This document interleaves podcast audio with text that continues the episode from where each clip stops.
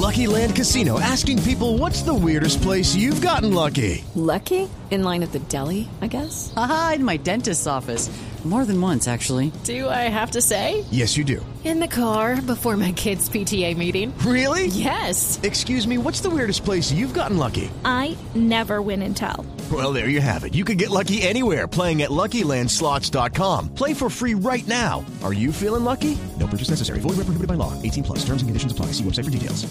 Hay eh, un rebrote que está alertando a comunidades, especialmente, como se lo dice, en, Madrid y en, otros, en otras regiones de España. Y Enrique, por eso es que le pregunto, España fue nuestro espejo. Al principio aquí en Colombia, cuando empezamos a ver cómo se estaban colapsando las unidades de cuidados intensivos en su país, cuando veíamos lo que estaba pasando allá, fue que aquí nos encuarentenamos y dijimos, aquí no nos puede pasar lo que les está pasando en España y lo que les está pasando en Italia. Y ahora España también puede ser un, un espejo para la reactivación, porque aquí en Colombia nos está estamos reactivando en este momento, estamos volviendo a esa nueva normalidad, como se le llama hoy en día.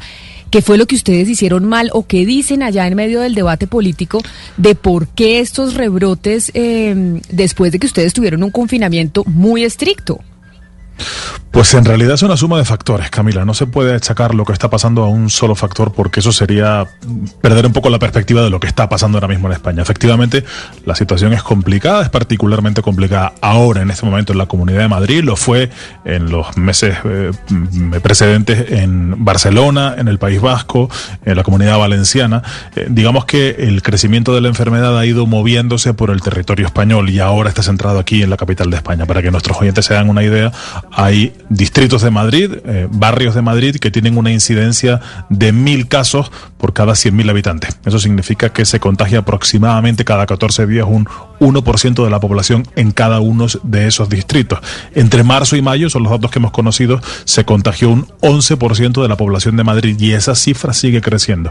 ¿Qué se ha hecho mal en Madrid? Bueno, seguramente se ha tardado en tomar las medidas que se están tomando ahora, es decir, el confinamiento de algunos barrios y distritos del sur de la ciudad. Pero también hay varios asuntos que tienen que ver mucho con la política y con los enfoques políticos de quien ha gobernado las distintas autonomías y particularmente Madrid. Por ejemplo, el desmantelamiento de la sanidad pública, que es fundamental, que es mayoritaria, absolutamente mayoritaria para la lucha contra la enfermedad. En Madrid, por ejemplo, no se está haciendo rastreo de los contagios.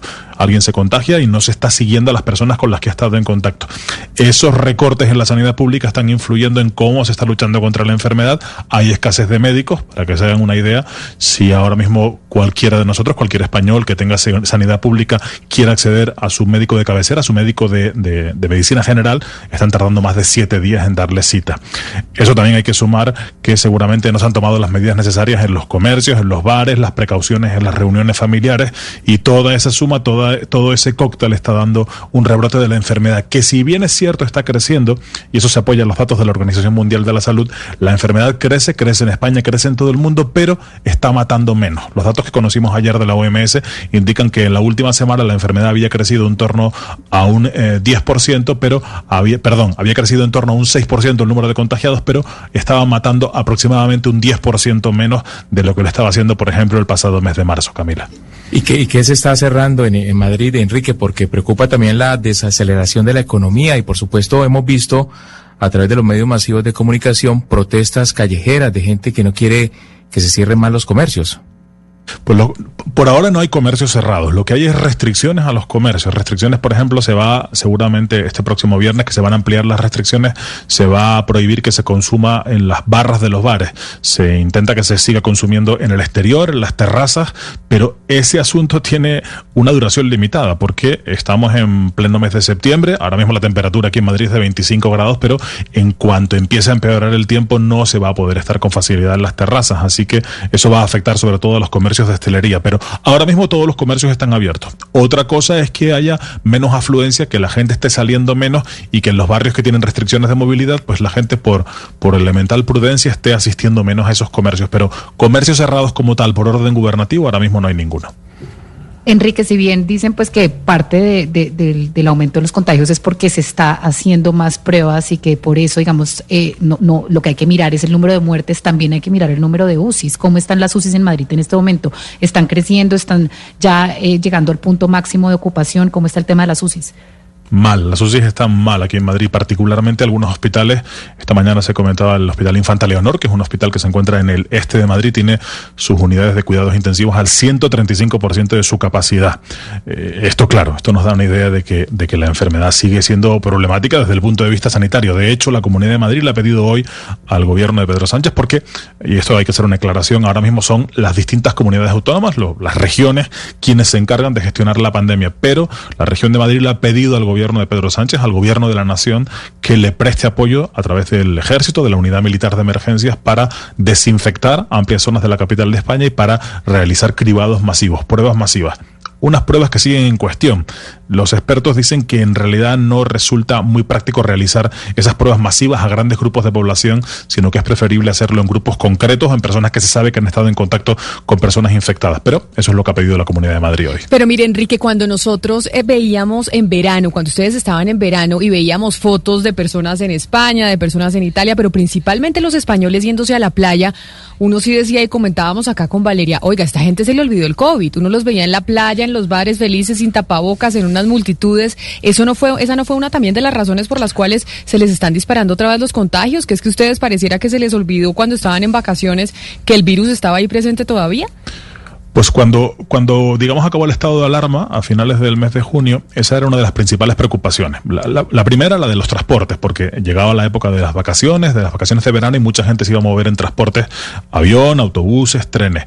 Eh, y en primer lugar se, se comprobó que, que los, los eh, transportes públicos no eran un foco de contagio, no se convirtieron en ningún caso en un vector de contagio. El siguiente punto de preocupación eran las playas. Se pensaba, bueno, multitudes en las playas, y eh, eso podría favorecer el contagio de la enfermedad y eso también fue desmentido. Las playas no se convirtieron en focos de contagio, eh, se mantuvo la distancia, eran al aire libre, el mar se, se estableció que no era un lugar, un, un entorno de contagio eh, propicio para el virus, así que las playas no fueron un lugar de contagio. Lo que sí fue un lugar de contagio fueron las fiestas, los locales de hostelería, particularmente los que no se encuentran al aire libre, y las reuniones familiares. Las reuniones familiares han sido un gran foco de contagio porque muchas personas se han confiado, han pensado que pues que todo había pasado y que por estar con un grupo de familia no iba a haber contagio y efectivamente ahí sí ha habido contagio. Pero insisto, todas estas causas, en realidad no podemos hablar de una sola causa, sino de una suma de factores y yo, y esto ya es una sensación muy personal, sigo pensando que quienes están luchando contra la enfermedad tienen una parte de conocimiento, pero creo que otra parte de la lucha contra la enfermedad la hacen por, por pura intuición, porque la enfermedad, eh, a pesar de que llevamos ya casi pues, prácticamente un año con, con este asunto, lo cierto es que para muchas cosas se sigue trabajando por intuición, porque la enfermedad sigue siendo muy imprevisible, incontrolable y en ciertos aspectos desconocida. Enrique, y si vamos a mirar eh, el aeropuerto eh, Madrid-Barajas, si uno eh, eh está, pues est están todos en, en, estado de alerta, pero ¿hay alguna orden sobre el aeropuerto, algún tipo de restricción sobre vuelos internacionales o que nos pueda no. afectar a los vuelos de Colombia?